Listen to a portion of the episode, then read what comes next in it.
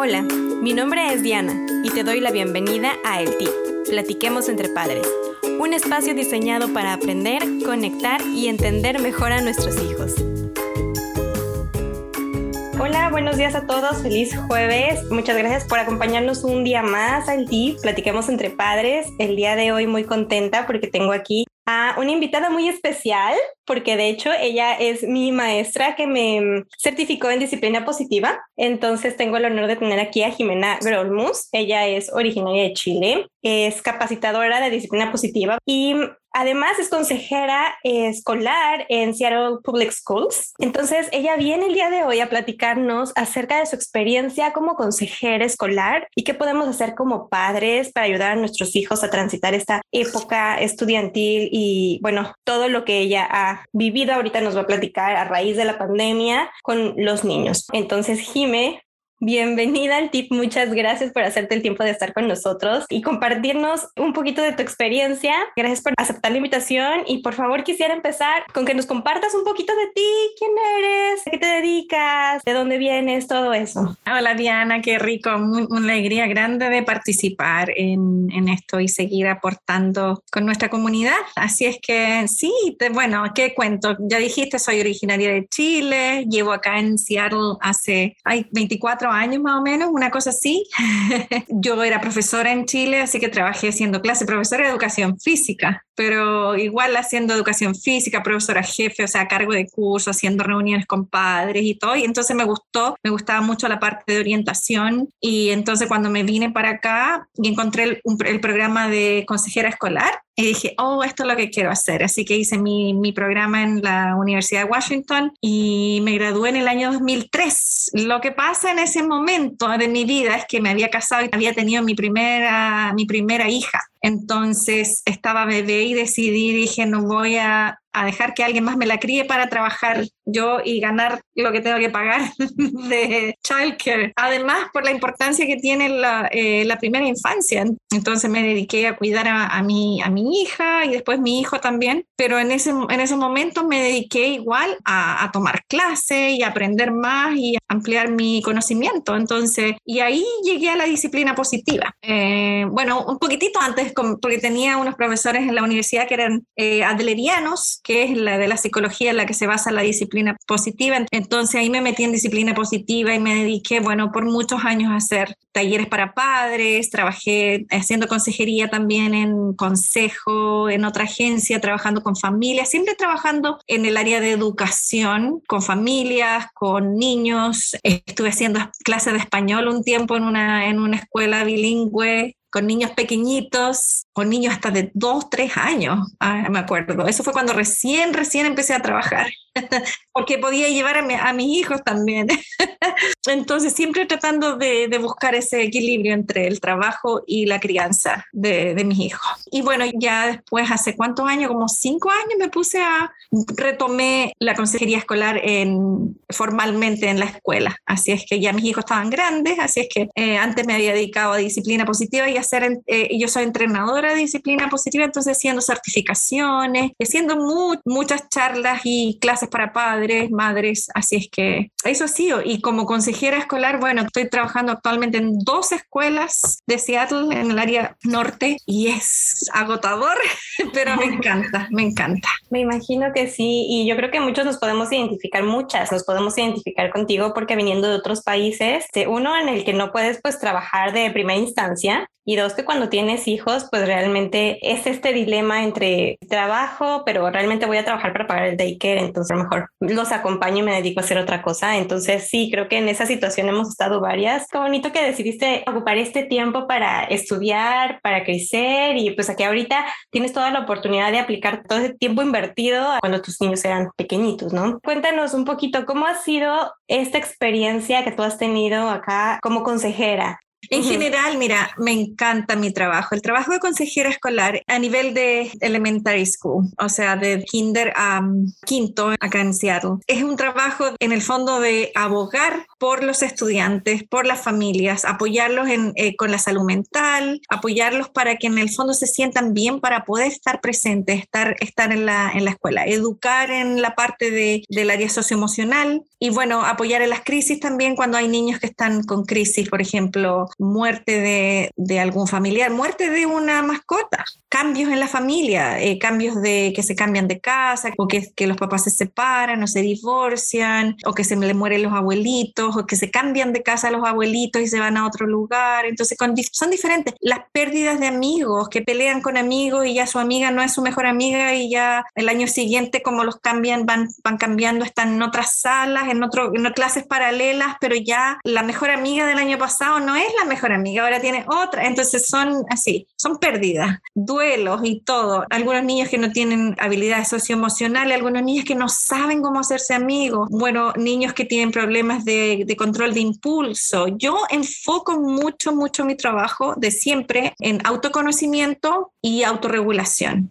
Entonces, que aprendan y que empiezan a, conocer su cuerpo. Les eh, eh, enseño bastante neurociencia, o sea, de cómo funciona nuestro cerebro, qué pasa, la importancia de, de, por qué tenemos que respirar, porque siempre les decimos, respira profundo, cuenta hasta 10, pero ¿por qué tengo que respirar hasta 10? ¿Por qué tengo que respirar profundo? ¿Qué pasa en mi cuerpo? ¿Qué pasa ah, en mi cerebro? Entonces, entienden qué está pasando y se quita la culpa, porque los niños están creciendo, están aprendiendo y para ellos es difícil autorregularse, eh, manejar sus emociones. Entonces, cuando tienen emociones muy fuertes, es difícil y después se sienten culpables. Entonces, conversamos y trabajamos mucho en eso, de empezar a conocerse. ¿Dónde siento yo mi enojo? ¿Dónde siento? ¿En qué parte de mi cuerpo? algunos lo sentimos acá en el estómago, otros lo sentimos en la mano y esos quieren romper y pegar cosas, otros como acá. Entonces empiezan a identificar en su cuerpo qué pasa, empiezan a sentir el corazón que les late más rápido y todo. Entonces trabajamos, siempre a principio de año trabajo mucho con ellos en autoconocimiento y practicamos un montón de ejercicios de autorregulación, de, de, respiración, mindfulness. Yo integro bastante mindfulness en mis sesiones y trato siempre trabajar con la clase completa, no solamente con grupos pequeños. Los niños que tienen problemas, no porque todos los niños se apoyan. Entonces, si en una clase completa hay niños que tienen más problemas que otros, los niños que no tienen problemas ayudan a esos a autorregularse. Entonces, en el fondo se ayudan y se van aprendiendo y van modelando, modelándose entre ellos. Entonces, ese es mi acercamiento, mi approach, como decimos, en consejería escolar. Y entonces, no me gusta tanto, sé que hay niños que necesitan un trabajo especial, pero no pongo tanto énfasis, en el trabajo de grupo pequeño. Pongo más énfasis en la importancia que tiene el trabajar con la clase completa, que están todos aprendiendo porque a todos los va a beneficiar. Entonces aprendemos cómo resolver problemas, cómo comunicarnos de una forma efectiva. Ahora me he estado poniendo bastante, eh, trabajando mucho en anti-bullying, porque es algo que está presente en nuestra comunidad en general. También eh, me reúno bastante con niños individualmente, con niños que son referidos por sus profesores, por sus adultos o guardianes, papá, mamá, guardianes, también ellos mismos. Tengo unos, tengo unos papelitos donde ellos pueden autorreferirse, mandarse, entonces, ¿por qué se quieren reunir conmigo? Eh, entonces dice, tengo mi problema, entonces es llovizna, tormenta o tornado con, con dibujo. Entonces ellos hacen un círculo de, de qué tan grande es su problema y entonces yo puedo saber si tengo que darles prioridad para reunirme con ellos. Por lo, por lo general todos tienen tormenta, así es eh, pero y hay, y hay algunas opciones, de, es de amistad, de familia, de problemas de, de, mis emociones, problemas con algún amigo, problemas y así. Entonces ellos circulan o me escriben lo que, por lo que quieren verme. Entonces, entonces ahí los veo individualmente. Durante el, empezó la pandemia y lo más difícil para mí fue, bueno, tratar de mantener la conexión con los niños de la, en la escuela lo, otro que también es la parte de los padres, doy recursos a los padres como tips de crianza, si necesitan apoyar a los niños en algo en la casa, me reúno a veces con, con, con, la familia también completa. Bueno, eso era antes. Y después online, online trabajé con mucho, mucho con la familia, con los papás, juntos con los niños en la casa. El año 2020 fue complicado, tratar de mantener esa conexión con la familia. Fue súper complicado porque había muchos niños que necesitan más apoyo, no se estaban conectando. Entonces yo me desvivía hoy, estaba tratando de buscar cosas, hice una oficina virtual donde ellos podían meterse y hacer clic y buscar y ver y leer libros y hacer actividades y cosas. Entonces hice bastante con eso. Pero al final trataba de mandarles mensajes porque todos tenían sus computadores o iPad, entonces les trataba de mandar mensajes, a todos les escribía, los llamaba. Y al final empecé a llamar por teléfono.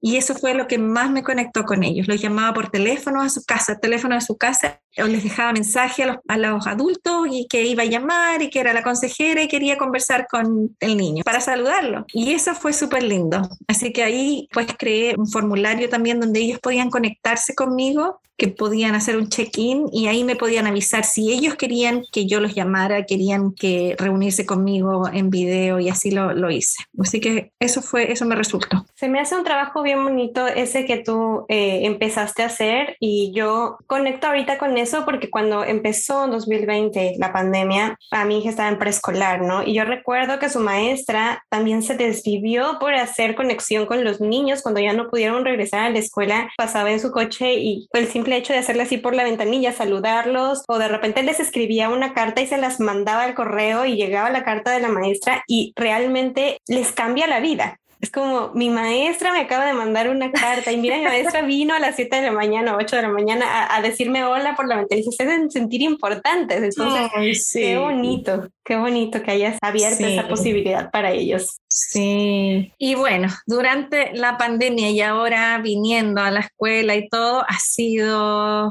ha sido difícil porque yo creo que este año ha sido más complicado porque estamos viendo el efecto que ha tenido el, el aislamiento, el efecto del estrés en todos. O sea, estamos viéndolo en los niños, pero esto es el resultado del estrés colectivo en el fondo el estrés y ansiedad colectiva. Entonces, los niños están este año, bueno, hay mucha regresión en comportamiento. Eso es lo que yo veo en los niños de kinder primero y segundo, especialmente, bueno, kinder y primero, que, que muchos que no tuvieron preescolar, que no fueron, los niños de, de primero hicieron el kinder virtual. Y después al final, como dos, dos meses, ¿cuánto fue? Como de dos horas, una cosa así, que tampoco, que no fue mucho, al final del año escolar pasado. Entonces fue, los de primero hicieron así un poquitito de kinder en persona, algunos, no todos. Entonces hay un retraso en el desarrollo de habilidades socioemocionales. Y cuando hablamos de habilidades socioemocionales es todo lo que tiene que ver con cómo manejar sus emociones, cómo relacionarse con los otros, cómo relacionarse con el mundo. Entonces, por ejemplo, se enojan cuando no pueden hacer algo. Niños de primero, por ejemplo, no pueden cortar algo y están con berrinche en el suelo así pataleando y pateando porque, porque no podían cortar una, un corazoncito. En un niño de primero, cuando esos comportamientos lo vemos en un en preescolar donde es cuando están aprendiendo a recortar y entonces los niños de kinder o sea, al principio del año escolar se quedaban dormidos debajo de la, la mesa, a, a las 12 del día estaban quedándose dormidos, les costaba mucho, mucho compartir todavía, hay niños que compartir, o sea, estar trabajando en conjunto este, con otros niños y compartir y tomar, no, se quieren acaparar las cosas así, bueno, estar sentado, que no es algo normal para mí eso, en kinder que los niños estén sentados tanto tiempo, no, nunca ha sido normal, pero ahora les cuesta mucho más. Eso justamente es lo que te iba a decir, porque los niños regresan al salón de clase y regresan a una nueva realidad en donde tienen que estar separados, en donde tienen que usar cubreboca, en donde hay parámetros, por decir, en, el caso de la escuela donde yo llevo a mi niña, no pueden hablar durante la comida. Eh, bueno, eso era el año pasado, yo no sé si yo siga ahorita vigente, pero al inicio no podían hablar durante la comida. Las cosas que hacen tan naturales los niños de abrazarse y agarrarse de la mano, eso tampoco lo podían hacer. Y extra precavidos en el uso de sanitizante y de lavarse las manos y todo ese, ese asunto que también me imagino que regresar a eso, pues tampoco les ayuda ¿no? No, por supuesto, porque es, bueno, pero tú sabes que al final, mira, los niños son bien resilientes y se acostumbran y, ya, y funcionan. Hay uno que otro que les va a costar mucho más, pero, pero ellos ya saben que tienen que echarse, que tienen que lavarse las manos, que tienen que mantener su, su mascarilla. A mí esa parte no me preocupa tanto y tampoco me preocupa tanto el que estén atrasados, porque están todos, o sea, todos, la mayoría, eh, ah, y hay niños que por supuesto que han tenido menos estímulo que otros, que es lo que siempre pasa. Y ahí está la parte de la diferencia de cuando hablamos de equidad y de vulnerabilidad, de que las familias más vulnerables, muchas veces los papás tenían que trabajar igual y tenían que estar afuera. Entonces los niños estaban enfrente de una pantalla casi todo el día seguramente jugando, porque, porque ¿qué más iban a hacer si estaban a cargo a lo mejor de un hermano mayor o algo así? Entonces, y porque los papás tenían que trabajar y porque si no de dónde iban a tener para vivir, ¿no es cierto? Claro, entonces no se trata de juzgar a las familias, no al contrario. Lo que me preocupa es, es el sistema que sigue funcionando igual, y sigue tratando como si aquí no hubiera pasado nada y, y yo siendo parte del sistema escolar, o sea, del distrito escolar, estoy en contra de que, por ejemplo, este año se hubieran hecho evaluaciones de cualquier tipo. Sí. Porque ese estrés, ¿para qué ponerles un estrés más a los niños? De cualquier tipo, los testing, todo lo que es test, pero ahí nos, vamos a otro, otro tema. Pero bueno, yo creo que todos los niños están un poquitito, ha habido una regresión. En, socioemocional. exacto, aunque haya, aunque los papás hayan estado presentes y todo, ha habido una regresión y ha habido un impacto por el estrés colectivo, por la ansiedad, porque los niños viven en este mundo y escuchan las noticias, hay gente que está muriendo, gente de su familia murió, eh, muy enfermo, familias donde han perdido eh, su hogar y han tenido que cambiarse a lo mejor a, un lugar o con otra familia o con los abuelitos o lo que sea. Todos los cambios eh, derivados de la parte financiera, económica. Los cambios que han tenido los niños que han tenido que estar aislados por la enfermedad de alguien en su familia, por la vulnerabilidad de, de alguien en la familia que tienen que cuidar porque si no se enferman y se mueren, ¿cierto? Todo ese estrés y todo eso yo creo que es lo que ha afectado, nos ha afectado a todos, porque lo que yo veo es como una escalada en comportamientos más agresivos, en berrinches más, está todo el mundo más reactivo cositas pequeñas que, que, los hacen explotar. Exacto. Eso es lo que yo estoy viendo y lo que estoy lidiando. Y comportamientos de repente que veo que yo he estado lidiando que, wow, que tú dices, esto, esto, esto yo no lo había visto nunca. Exacto. Entonces, es, es eh, ha sido difícil. Yo estoy en dos escuelas, entonces no es que diga, oh, es lo mismo, porque veo las dos cosas, veo esto en, en las dos escuelas y con la gente que, con otros consejeros que me relaciono, eh, están viviendo comportamientos similares en todas partes con los niños. Y entonces también, em, pues caemos en este asunto de qué es un comportamiento normal y qué es un comportamiento anormal, ¿no? Por llamarlos de alguna manera. Y este podcast eh, llegan a escucharlo también profesores, así como padres de familia y cuidadores. Entonces, sí quisiera como abrir un poquito el panorama porque mm, muchas veces tendemos a etiquetar a los niños o muchas veces tendemos a pues a segmentar a los niños en el bueno, el malo, el que el latoso, el que se porta bien, etcétera, etcétera, y no tomamos en cuenta estas regresiones que han tenido, ¿no? Entonces, desde tu perspectiva y tu experiencia, ¿qué nosotros podemos considerar comportamientos que son normales, apropiados y a lo mejor de normales en COVID y no normales? Mira, los niños en general, como hablamos delante, los niños tienen su corteza prefrontal, que es la parte del cerebro que nos ayuda a regular emociones, a controlarnos, manejar los miedos, tomar decisiones, adaptarnos a situaciones diferentes, ser flexibles, que son las, estas funciones ejecutivas para poder funcionar gestionar bien. Entonces, cuando estamos bien, por ejemplo, nosotros ahora estamos en control, entonces tenemos las funciones ejecutivas bien, podemos manejarnos, podemos ser flexibles. Los niños tienen esa parte del cerebro en desarrollo, entonces con los niños de preescolar, con los niños pequeñitos, los más chiquititos, por supuesto van a tener berrinches y el que tengan berrinche es totalmente normal. A los dos, tres años, hablan de los terrible twos, los, los terribles dos. Para mí fueron los tres los más terribles, porque los tres todavía tienen esa falta de, regulación, pero ya están más conscientes de sí mismos y quieren ser independientes. Entonces, con mis hijos fue más difícil los, tres que los dos. Entonces, esos, esos comportamientos son normales, que los niños se desregulen y porque les pasaste el plato verde en vez del rojo, que ellos querían el rojo y no el verde, y porque ni siquiera te dijo, sino que porque no adivinaste y se ponen así y se tiran al suelo. Eso es normal, ¿cierto? Y eso es parte del desarrollo. Y no necesitan a nosotros, necesitan a otra persona que los ayude a regular esas emociones. Entonces, por eso el gritarlo, el castigarlo, no sirve de nada con los pequeñitos. Si nosotros vamos modelando y vamos enseñándoles desde pequeñitos, esos van aprendiendo de a poquitito a regular sus emociones. Cuando están, cuando están enojados van a gritar, a lo mejor acompañarlos, sentarnos al lado, empezar a respirar profundo con ellos. Yo creo que has tenido otras presentaciones con disciplina positiva donde han hablado del cerebro en la mano, ¿cierto? Entonces tienen que ver otros, otro de tus podcasts para que lo escuchen del cerebro en la mano y, y de cómo trabajar la autorregulación. Pero esos son comportamientos normales. Ya en kinder, los niños se supone que al principio siempre llegan como temerosos los que no han ido a preescolar, porque en preescolar practican muchas habilidades socioemocionales, muchas, muchas de esas habilidades. Entonces, súper bueno que los niños vayan a preescolar. Para las familias que todavía están indecisas, todo lo que es el desarrollo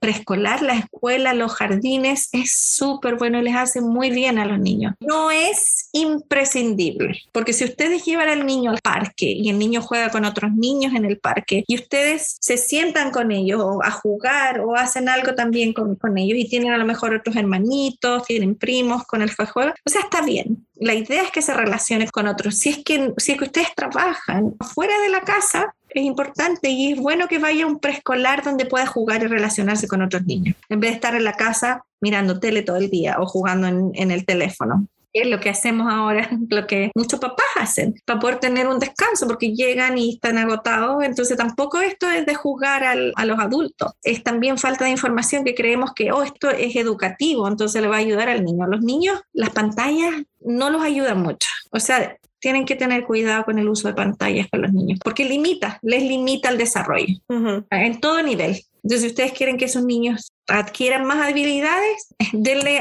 denles cosas de arte, música, que bailen, que canten, que jueguen afuera, llévenlos a correr o salgan a una caminata donde salga toda la familia, a los parques, a la biblioteca, a buscar, a leer algunos libros, pero aunque estén viendo videos educativos, eso, eh, ocuparlo en, en, los momentos en que, en que uno, ya, ahora necesito cocinar, necesito descansar, necesito tener un descanso. Bueno, habla, esos son comportamientos, pero los comportamientos que vemos ahora en kinder y primero son esos comportamientos que vemos, que vemos de estos berrinches de antes, de preescolar. ¿Por qué? Porque porque han estado en la casa los niños. Su desarrollo ha estado limitado. Si es que han estado mm, jugando en videojuegos mucho tiempo, viendo películas mucho tiempo, y sin interactuar con otras personas, no han tenido la práctica. Y eso es cuando uno, uno adquiere habilidades practicando, ¿cierto? ¿Cómo aprendemos a cocinar? Practicando. ¿Cómo aprendemos a manejar? Practicando. Entonces eso es lo que ha pasado. Los niños no han tenido tanta práctica. Y si han estado jugando, tienen que estar lejos, tienen que estar separados, no pueden tocarse y todo. Entonces, cuando ya hay mucha agresión, y mucha ansiedad, ya eso no, no se sale de los rangos de normalidad. Ok.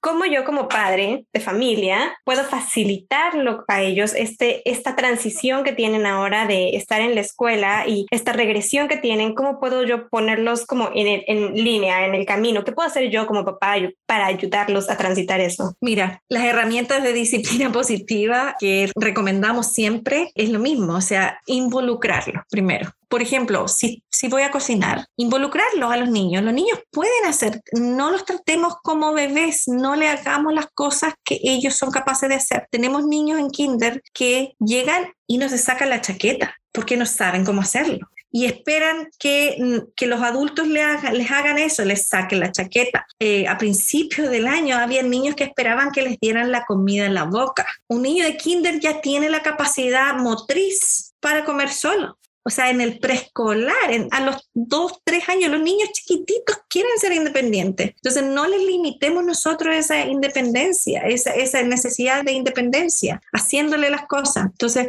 vamos a enseñarles a hacer cosas que ellos pueden, pero por ejemplo cocinar. Algo que recomiendo yo, involucrarlos en lo que estén haciendo. Voy a cocinar, ok, puedes cortar lechuga tú. No le vamos a pasar un cuchillo con filo así, pero sí un cuchillo de eso de para, echar mantequilla. Pueden cortar lechuguita con eso, pueden, pueden poner la mesa, eh, doblar servilletitas, pueden cortar otras cosas que no se necesiten que tenga filo, entonces involucrarlos. Y así ellos se van a sentir capaces y van a estar adquiriendo estas habilidades de aquí qué habilidades, por ejemplo, con el simple hecho de ayudar a cocinar, están adquiriendo habilidades de cooperación, están adquiriendo el sentimiento de sentirse capaces, yo soy capaz de esto, entonces estamos alentando también. Estamos enseñándoles a ser independientes. Por ejemplo, lo otro que recomiendo es que tengan labores del hogar, que se repartan labores que sean fijas en la casa. Entonces, que los niños tengan responsabilidades. No sé si has tenido en tu eh, podcast, se me había olvidado la palabra, en tu podcast alguien que ha venido a hablar solo de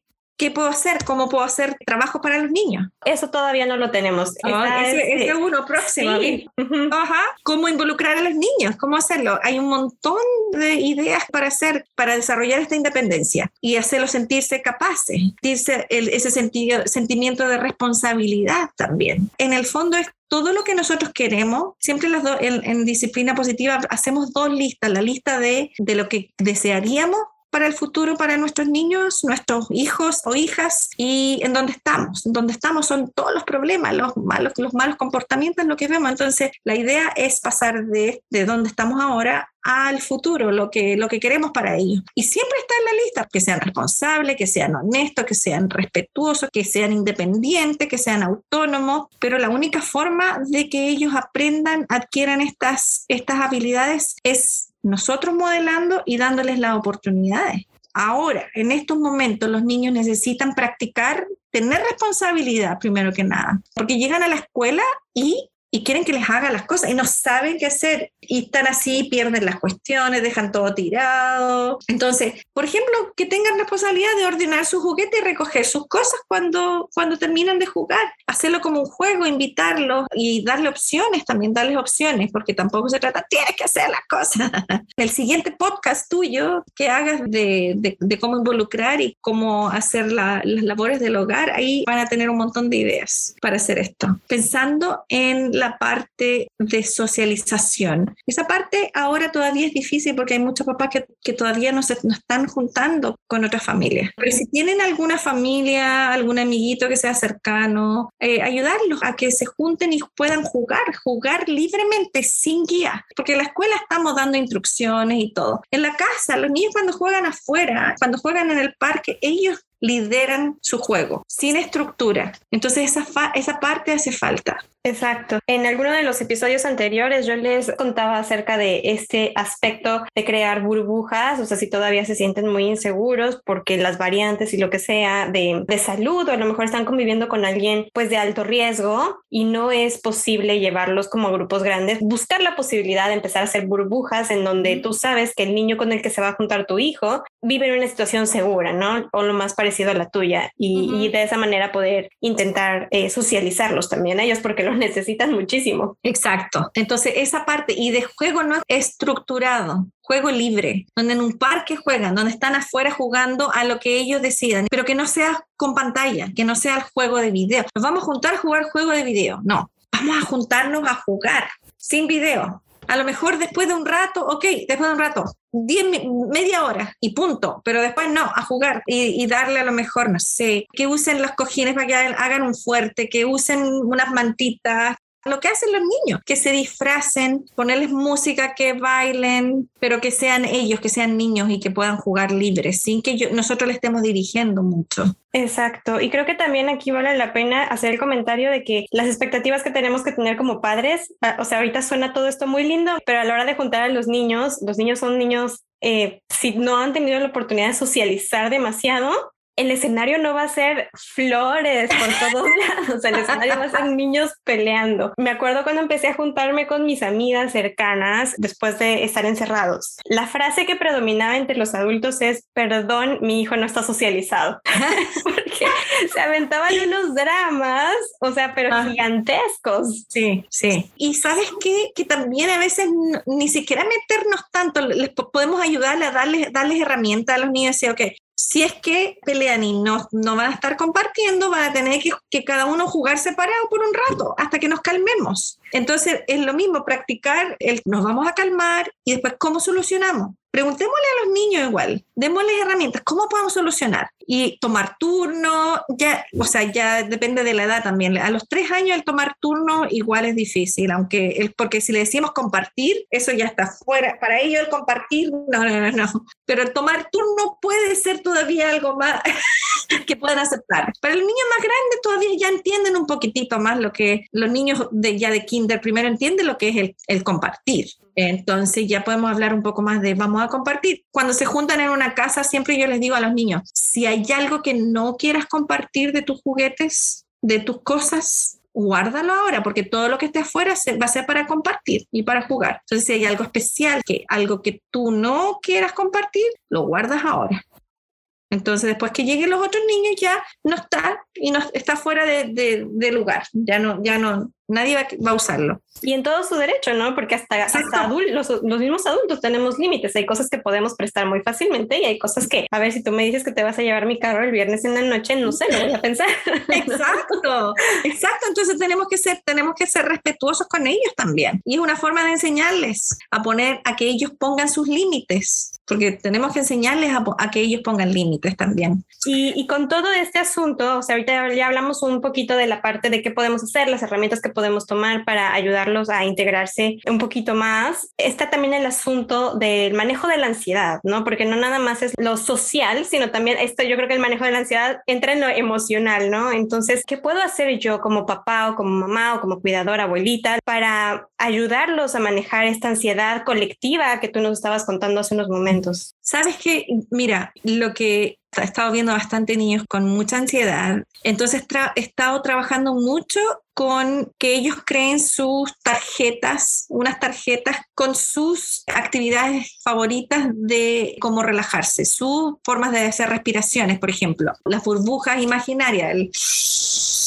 soplo, vamos a soplar burbujas. Y pueden buscar ejercicios de, respiración profunda. Está el soplar la vela. Hay un libro que se llama, pueden buscar el video en internet, se llama eh, Respira como un oso. Ese libro tiene un montón de, de estos ejercicios de respiración para calmarse y otras como para, para trabajar con mindfulness en el fondo. Mindfulness es estar presente, estar en el momento presente conectado con, con mi cuerpo, con lo que pasa, notando lo que pasa sin, sin juzgar. En el fondo noto, noto lo que pasa en mi cuerpo en ese momento y estoy, estoy presente. Y puede, se puede practicar el mindfulness haciendo meditación, pero también puede ser ahora mismo estoy, estoy, estoy practicando mindfulness poniendo atención a que mi postura estaba así, entonces me estoy enderezando estoy poniendo, notando mi cuerpo. Entonces, al practicar esto de mindfulness, libero eh, estrés, porque estoy en el presente, no estoy pensando en lo que tengo que hacer después, no estoy pensando en lo que pasó antes, estoy en el presente. Entonces, esa respiración profunda también ayuda a, oxigenar y a, a, bajar, bajar los latidos cardíacos. Al bajar los latidos cardíacos, ayudo a mi cerebro a recibir el mensaje de que las cosas están más calmadas, me puedo calmar. Entonces, una, respiración profunda, mindfulness, estar presente. A ver, nota tu cuerpo, ayudarlos a que, a que noten su cuerpo. ¿Cómo se siente la respiración cuando entra y cuando sale? A ver, vamos, cerremos los ojos, vamos a viajar a nuestro lugar de la calma, vamos a viajar. Ok, ¿qué, qué, lo que, qué lugar quieres elegir? ¿El espacio o una playa con palmeras o un bosque? Ya, vamos a viajar juntos. Leer leer, juntos. La lectura es una, es una actividad muy calmante también. Entonces, el apapachar, los niños ahora en estos momentos necesitan mucho más apapacho que nunca. Regaloneo decimos nosotros en Chile. Eh, pero eso lo necesitan mucho. Momentos especiales que no tiene que ser así de atención, de atención plena con mamá, con papá, con el adulto responsable, que sea especial, momento especial. Voy a estar contigo, no voy a estar con el celular viendo, eh, ya, ya juguemos, pero estoy con el celular aquí, estoy texteando. No, dejemos el celular, nosotros tenemos que modelar también. Si nosotros estamos todo el día con el celular, el Instagram, lo que sea, nuestros hijos es lo que están aprendiendo y es lo que están viendo. Entonces, nuestros hijos saben que esto es prioridad para nosotros. Ese es el mensaje que reciben. Entonces nosotros tenemos que desconectarnos también. Cuando se enojan los niños están mucho más irritables que antes. Tenemos que tener mucha más paciencia Y eso, eso es súper difícil de recordar, pero yo estoy siempre como en mi mantra, así, paciencia, y, estoy, y mi mantra con los niños es pausa, respiremos, pausa y respira. Respira profundo. Estoy todo el día repitiendo, pausa, stop, paremos, respiremos. Y para nosotros también, como adultos igual yo ando con, con, aquí, con los músculos así apretados. Yo me voy corriendo de una escuela, voy a la otra, estoy medio día en una, medio día en otra algunos días y no paro en todo el día. Y estoy todo, tengo niños que están con ansiedad, que están llorando porque, porque ya es hora, falta una hora de escuela y mi papá no está acá. Entonces, entonces ya, tarjetita, vamos a hacer nuestra tarjetita y vamos a recordar, estos son los ejercicios que me ayudan a mí, porque yo los elegí. Eh, tiempo especial, el asegurarle a los niños estamos seguros, nosotros estamos bien, mira, ya estamos vacunados, nos estamos cuidando, estamos con mascarilla, porque es un, es un miedo y es una preocupación para los niños, si es que es eso. A lo mejor tienen otras preocupaciones, pero el asegurar, mira, estamos aquí, estamos todos juntos, estamos bien, tú estás seguro, aquí estoy contigo, estás seguro conmigo acá. Vamos a calmarnos ahora, vamos a disfrutar el presente, el momento. Y si el niño tiene demasiada ansiedad, hay que consultar en la escuela con el consejero, consejera, con, con los maestros que tienen y de cómo apoyarlos en la escuela también. Sí, sí, definitivamente eso es muy, muy útil, ¿no? Formar parte de este equipo trabajo de equipo con los profesores que muchas veces nos gusta a veces a los papás pasarles la bolita a los profesores y decir, bueno, ahí les van, eh, las, les tocan sus ocho horas y luego regresa conmigo y quieren ya que el niño esté curado y perfecto. Entonces, no, la verdad es que a veces nos olvida que es un trabajo en equipo con los profesores. Y, sí, y, y también, o sea, muchas veces, por ejemplo, que hablamos con papás, mamás, adultos, guardianes, quiero incluir a todos siempre, eh, porque no todas las familias tienen papás y mamás, a veces son abuelitas, eh, tíos, eh, guardianes que tienen papás de acogida, entonces que trabajan con los niños. Muchas veces los niños se portan muy diferente en la casa. Por lo general, se portan muy diferente en la casa a cómo se portan en la, en la escuela. Algunos niños en la escuela son santitos y no hacen nada en la casa, uh, porque en la casa se sienten seguros para hacer, porque saben que eh, ahí está el amor incondicional, ¿cierto? Mi mamá va a ser mi mamá siempre. Entonces, hay otros niños que en la casa a lo mejor se portan de una forma porque, porque tienen papás que son a lo mejor un poco más estrictos, que les ponen más límites, más, pero en la escuela, uh, en la escuela donde no hay así como mano dura, decimos como en la familia latina, usamos más, un poco más mano dura, ¿cierto? En la escuela hacen lo que quieren, entonces cuando uno llama y uno habla, mira, esto, eh, estado observando esto, esto, esto, ah, no, pero es, es porque está jugando. Muchas veces y ahora los niños están siendo, están mostrando comportamientos a veces más agresivos. Entonces, créannos. no estamos mintiendo, no, no, y no estamos, y no es que el niño sea malo, sino que esto es lo que estamos viendo nomás, esto es lo que está pasando en la escuela, que es diferente. Entonces, y ahí entonces está cómo podemos ayudarlo en conjunto, como equipo, como dices tú. Sí, exacto. Oye, y otra cosa que se me vino a la mente, que a lo mejor puede ayudarles con la ansiedad, es como la elaboración de rutinas, ¿cierto? Nosotros en este podcast hemos hablado de rutinas, bueno, me gusta hablarles de rutinas casi para todo, porque para mí han sido un, este, una, un salvavidas desde que empezó la pandemia. Entonces, ¿tú qué dirías? ¿Rutinas después de la escuela para ayuda de manejo de ansiedad? Sí, es súper bueno. Rutinas porque los niños saben lo que viene. Entonces tienen clara lo, que, lo que van a hacer, lo que va a venir. Teniendo claro, pueden bajar esa ansiedad. Muchas veces cuando hacemos las cosas muy espontáneamente y las transiciones para algunos niños son muy difíciles. Todas las transiciones. En la escuela lo vemos con mucho, mucho, mucho, mucho. Para muchos niños las transiciones son muy difíciles. En las transiciones cuando vienen los berrinches, cuando vienen las peleas, los empujones y, y o el nerviosismo. Entonces, entonces, claro, las rutinas, teniendo algo claro, preparando al niño. Mira, ahora cuando están jugando, en 10 minutos más vamos a cenar, así es que yo te voy a avisar en 5 minutos para guardar los juguetes o para dejar de jugar. Poner timers. Entonces, e, este es el tiempo que vamos a estar en pantalla. Y después tú puedes jugar con lo que tú quieras, aquí está, está libre. Entonces poner límites, súper importante poner límites, poner, poner horarios con los niños y que ellos sepan y que tengan claro eso. Y las rutinas para dormir, por ejemplo, también, las, todas las rutinas de la noche. O sea, tener una rutina para después de la escuela y tener una rutina para, eh, en el fondo, la tarde, la cena, la noche. Sí, buenísimo. Pues Jime, muchísimas gracias por toda tu experiencia que nos compartes el día de hoy. Cada episodio intento dejar un tip a los papás. Esta información aplicada, si tú quieres llevarte una sola cosa que puedas aplicar a partir de hoy o a partir de mañana, ¿cuál qué sería ese tip? Mira, cuando leí eso dije, oye, a ver, ¿en qué pienso? ¿Qué? Y sabes que lo, lo, que se me vino más a la, lo, para mí, creo que lo más importante y que es parte de uno de nuestros temas en disciplina positiva es conexión antes de corrección. Entonces, primero conectar con nuestros niños, validar cuando el niño, por ejemplo, que quiere, vamos a la tienda, quiere el helado, quiere esto, conecto y validar. Sí, sí, hijito, yo sé que tú quieres esto, yo sé que tienes ganas de comer esto y sé que quieres comer helado ahora. Y no vamos a comer helado ahora porque ahora es hora de la cena, pero después podemos comer algo de postre. Entonces conecto y después corrijo.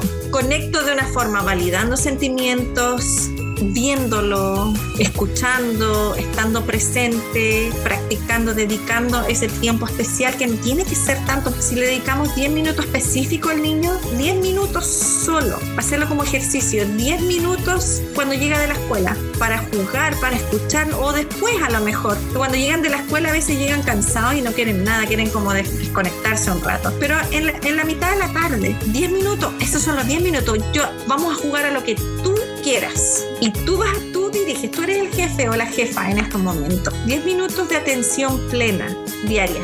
A lo mejor, y a lo mejor aumentar esos 10 minutos antes de la cena y 10 minutos después de la cena. Entonces, conexión y después corrección. Ese sería mi tip. Más importante ahora, por todo el amor y la paciencia que, eh, que necesitamos darle en este momento. Verdaderamente sí, ¿eh? y también como adultos, o sea, saber que la paciencia se nos va a acabar y también vivimos con ansiedad y también vivimos pues estresados, entonces hacer el esfuerzo por cuidarnos también nosotros para que esa paciencia nos aguante un poquito más. Exacto, ¿no? Sí, sí, ese es otro, otro de, tu, de tus podcasts, autocuidado. Autocuidado, sí. Bueno, Jimé, pues muchísimas gracias por todo lo que dejas eh, en este espacio eh, para todas las familias y cuidadores y profesores que nos están escuchando.